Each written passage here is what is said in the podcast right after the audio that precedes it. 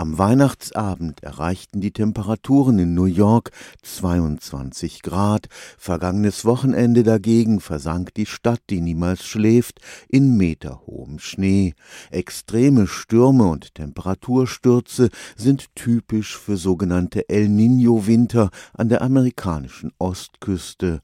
Trockenheit in Australien und Indonesien, Überschwemmungen in Kalifornien und Nordengland, das El Niño-Wettersystem über dem Pazifik hat weltweite Auswirkungen. El Niño, spanisch das Kind, spielt auf das Christuskind an, weil das Wetterphänomen alle paar Jahre um Weihnachten herum seine maximale Stärke erreicht. Dann dreht über dem Pazifik die Richtung der von Ost nach West wehenden Passatwinde. Sie schwächen sich zumindest so stark ab, dass das warme Wasser, was normalerweise durch diese Passatwinde Richtung Australien und Indonesien gedrückt wird, zurückschwappt in den Zentral- und Ostpazifik und dort eine erhebliche Erhöhung der Wassertemperatur verursacht. Für den Klimaforscher Professor Andreas Fink haben wir es in diesem Jahr mit einem außergewöhnlich starken El Niño zu tun.